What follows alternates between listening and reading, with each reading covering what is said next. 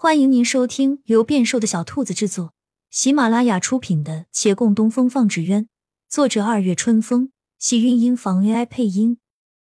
欢迎订阅，期待你的点评。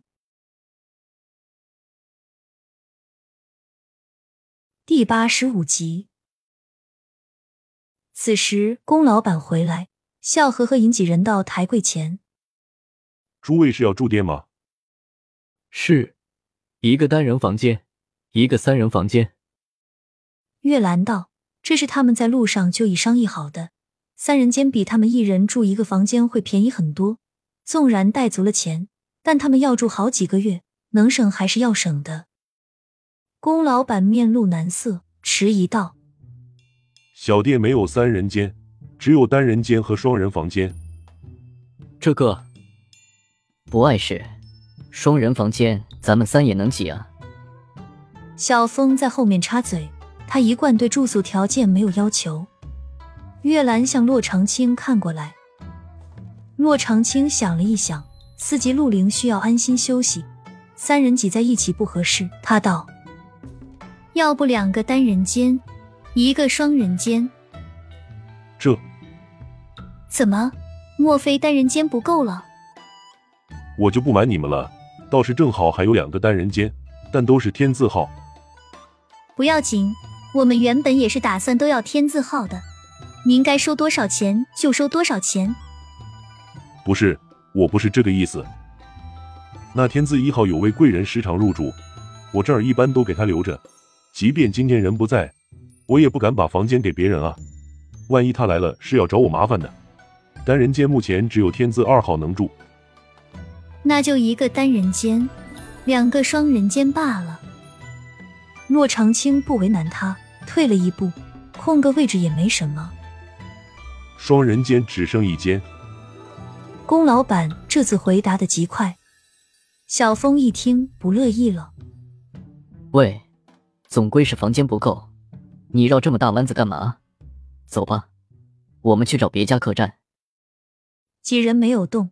这个时候，客栈房间都很紧张，他们人数也不少，怕是出去转一圈回来，连这里剩下的房间也没有了。小峰见他们都不理自己，更是气结，跺着脚抱怨，直惹得厅堂里的人皆看过来。他浑不在意，仍气鼓鼓嘟囔着，以清润的声音盖住了他的抱怨。来人如冠白袍，缓跨进门槛，朝气急败坏的小峰温和一笑。小哥是订不到房间吗？我那双人间原本与有人合住，可是有人临时去了别处，房间空了一个位。我也是来参事的，大家都是同道之人，小哥若不嫌弃，可以与我同住。橘子们为了节省费用，相识的大多是结伴合住，甚至为了凑人，不认识的有时候也会住在一起。因此，这公子丝毫没觉得邀人同住有什么不妥。但这边小峰唯有一点不妥，他不是来考试的。不同道，这公子还会让他住吗？不管了，既然有位置，先住进去再说。他一口答应了下来。英爸才想起，临走前他爹要他一切听从骆长青的安排，他只得眨着眼睛回头瞧身后的人，等他回应。骆长青却没有说话，他有些出神，沉寂了片刻，抬头朝月兰看。正好月兰也在看他，四目相对，两人都从对方的眼神里看出了疑惑。师傅，你有没有觉得？有，我觉得这位公子的声音有些耳熟。他是乌衣寨救我们的小白脸。他们惊异的看了对方一眼。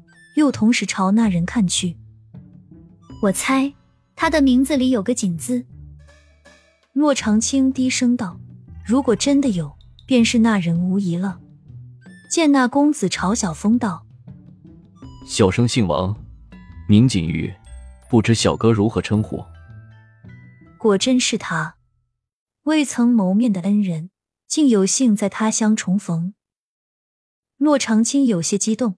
他想上前去与他打个招呼，如果可以，还应该当面好好感谢一番。而刚要迈脚，他忽想起这位公子会愿意重提曾被山匪抓住的事迹吗？